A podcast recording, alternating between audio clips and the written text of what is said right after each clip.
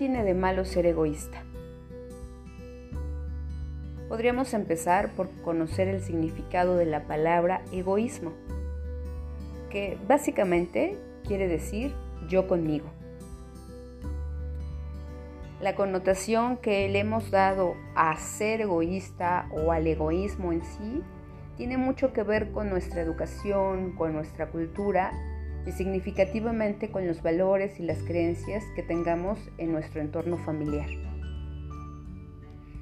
Si en nuestra familia el ayudar a otros, el ver por otros, el cuidar de otros, en la práctica ha hecho que esto se convierta en un valor, pues evidentemente que el estar conmigo, el ver por mí, el satisfacer mis necesidades, por supuesto que va a estar mal visto, por supuesto que no le va a gustar a la gente significativa para mí. Y entonces vamos a colocar este concepto en algo incorrecto o inadecuado o en una acción que si la llegamos a hacer nos vamos a cargar o de culpa o de vergüenza o eh, de miedo o de tristeza, por mencionar solamente algunas de estas emociones. Entonces, cuando la gente, en la vida adulta sobre todo, hace algo por el simple hecho de darse un gusto, ¿no? De mm, alguna acción que lo relacione con el placer, con el disfrute, con la diversión y que por supuesto ¿no? tenga eh, un elemento de prohibición para esas creencias y esos valores, por supuesto que va a venir a su mente esas frases. Qué egoísta eres, solo piensas en ti, estás primero tú, ¿no? Te importas primero tú, solamente tú cuentas. Y entonces lo que nos estemos dando el chance de hacer, que nos está produciendo placer o beneficio, pues evidentemente que se va a quedar a un lado ese disfrute y ese placer.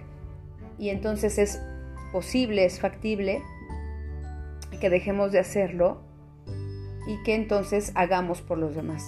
Esto sucede mucho, por ejemplo, eh, entre hijos y padres.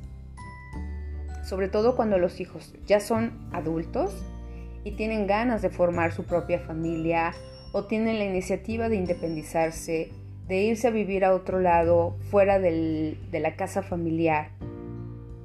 Y que incluso a lo mejor se tengan los recursos económicos y también los recursos personales para poderlo hacer. Y entonces puede comentar esta persona el deseo de irse y alguien significativo puede devolverle a, esta, a esta realidad del entorno. ¿Cómo vas a dejar a tu mamá sola? ¿Cómo tu papá se va a quedar solo? Ya están grandes. Y pues tu deber como hijo es ver por ellos y después ver por ti.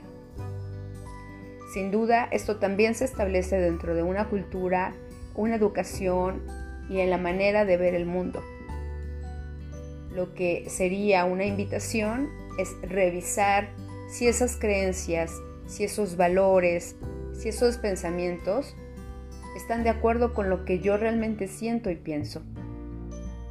Ser egoísta es ver primero por mis necesidades, atenderlas, hacer todo lo que yo necesite hacer para satisfacerlas, sobre todo ¿no? las que tienen que ver con con un elemento de autonomía, de libertad, de toma de decisiones y por supuesto que también hablamos de responsabilidad. Pero primero tengo que hacerlo para mí. ¿Por qué? Pues porque atendiendo yo esas necesidades, porque viendo por mí, por mi bienestar, no me voy a cargar, no me voy a encimar con otras personas. No voy a permitir que me carguen innecesariamente. ¿Por qué? Porque yo tengo y reconozco esos recursos personales para poder salir avante, para poder resolver mis asuntos, cualesquiera que estos sean.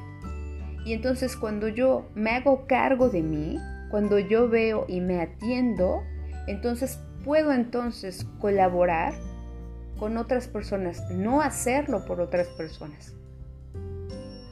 Sumar en el esfuerzo propio de esa persona en lo que tenga que hacer y que a lo mejor yo pueda colaborar. Cuando decimos o expresamos que una persona es egoísta, es porque está anteponiendo su propio bienestar. Quizá eso involucre un aspecto social, porque efectivamente todos, todos los seres humanos convivimos en, grupos. Nuestro eh, deseo de pertenencia pues se ve manifestado principalmente por las familias de las que provenimos. Y al mismo tiempo, cuando yo veo por mí, no quiere decir que únicamente ¿no? yo vea por mí y no me importen los demás. Es que precisamente en ese sentido yo me encargo de mí para que otros no lo tengan que hacer. Y entonces yo reviso en mi interior qué recursos personales me están faltando o no estoy reconociendo o necesito poner en práctica precisamente para que yo no corra, ¿no? a los brazos de cualquier persona y que me tenga que cargar, por ejemplo, emocionalmente hablando. Puedo sí tener la necesidad de conversar, de compartir, y es eso, voy y comparto. Pero si la otra persona no está dispuesta a hacerlo o no hay personas con quien hacerlo, entonces regreso a mí. Estoy conmigo y por lo menos en ese momento y en esa situación es suficiente. Somos seres sociales, colaboramos, cooperamos, pertenecemos a distintos grupos, sin duda. Pero esas otras personas, ¿no? al hacerse cargo cada una de sí misma, entonces ahí ya nos estamos ayudando. Porque yo sé que si a ti te pasa, por ejemplo, una situación como un rompimiento de pareja, sé que cuentas contigo para salir adelante. Yo puedo estar contigo, yo puedo Em, escucharte, ¿no? Yo puedo estar al pendiente de ti mientras este proceso, pues obviamente lo resuelves. Pero yo no lo resuelvo por ti, tú lo resuelves. Y entonces ahí la persona que está viviendo esta experiencia está cuidándose, está atendiéndose. Y eso no puede tener, no puede caer ¿no? En, un ser egoísta le hemos dado evidentemente una categoría eh, no solo errónea, sino cargada de, de culpa y de vergüenza, por supuesto. Porque quien ve sus necesidades y las atiende, al mismo tiempo se tiene que avergonzar de ello, entre comillas, se tiene que. ¿Por qué? Porque lo que le devuelve al mundo es tienes primero que ver por otros. Y eso lo vemos mucho, por ejemplo, en las situaciones que se viven en pareja. Es que, ¿no? Yo todo lo hago por ti. Es que yo no he comido porque te estoy esperando. Es que eh, yo siempre te escucho y tú nunca me escuchas a mí. Se dan cuenta de cómo nos cargamos en el otro, de cómo hacemos que en el otro estemos recargados ¿Y qué produce eso? ¿No? Pues evidentemente en quien está cargando, pues produce mucha frustración, desesperación, enojo. Y del otro lado, pues evidentemente no hay un crecimiento personal porque el otro siempre la tiene que estar sosteniendo o lo tiene que estar sosteniendo. Ustedes véanlo también, por ejemplo, con los hijos que ya después de terminar una carrera, eh, de tener una cantidad de años suficientes como para vivir en la independencia, aún así, ¿no? Siguen estando en casa de mamá y de papá, y papá y mamá se siguen haciendo cargo no solamente de su economía, ¿no? Sino también de soportarlo en el término de soportar, ¿no? De sostenerlo emocionalmente hablando. Entonces, esta persona nunca va a saber con qué recursos personales cuenta porque son otros los que se están encargando de resolverle la vida. Entonces cuando este papá y esta mamá fallezcan, pues no va a saber qué va a hacer después de que esto suceda. ¿Por qué? Pues porque otros siempre ¿no? estuvieron tapándole esos recursos personales que en ese momento y en esa circunstancia le estarían haciendo muchísima falta. En la consulta se presentan en ocasiones eh, personas que eh, están conviviendo con adolescentes y que entonces dicen, es que ya busca su independencia, es que ya no me hace caso, es que se encierra en su cuarto y solamente quiere estar eh, con, con, el celular o no me quiere hablar y no, no nos damos cuenta que es exactamente la búsqueda de estar consigo mismo y de que eso tenga valor.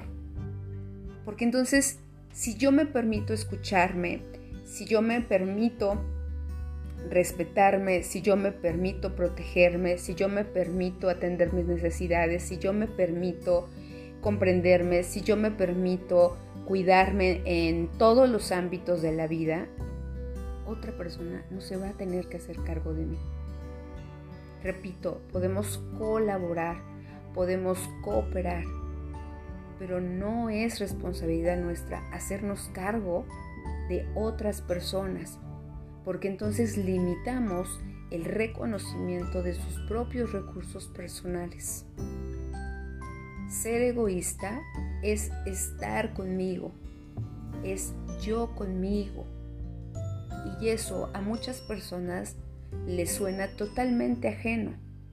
Sin embargo, también hay personas que están comenzando a darse cuenta que si ellos atienden sus necesidades, sobre todo, y esa es mi área laboral, sobre todo en un carácter emocional, entonces eligen de distinta manera, se independizan emocionalmente de otras personas y pueden ampliar su visión y su perspectiva. Y por supuesto que con, ello pueden avanzar, pueden crecer, ejerciendo su derecho de estar en la vida como ellos así lo han decidido, filtrando o haciendo una revisión de sus valores, de sus creencias y de sus pensamientos para apropiarse de aquellos que sí les sirvan, no de aquellos que solamente por herencia los tengan que estar cargando.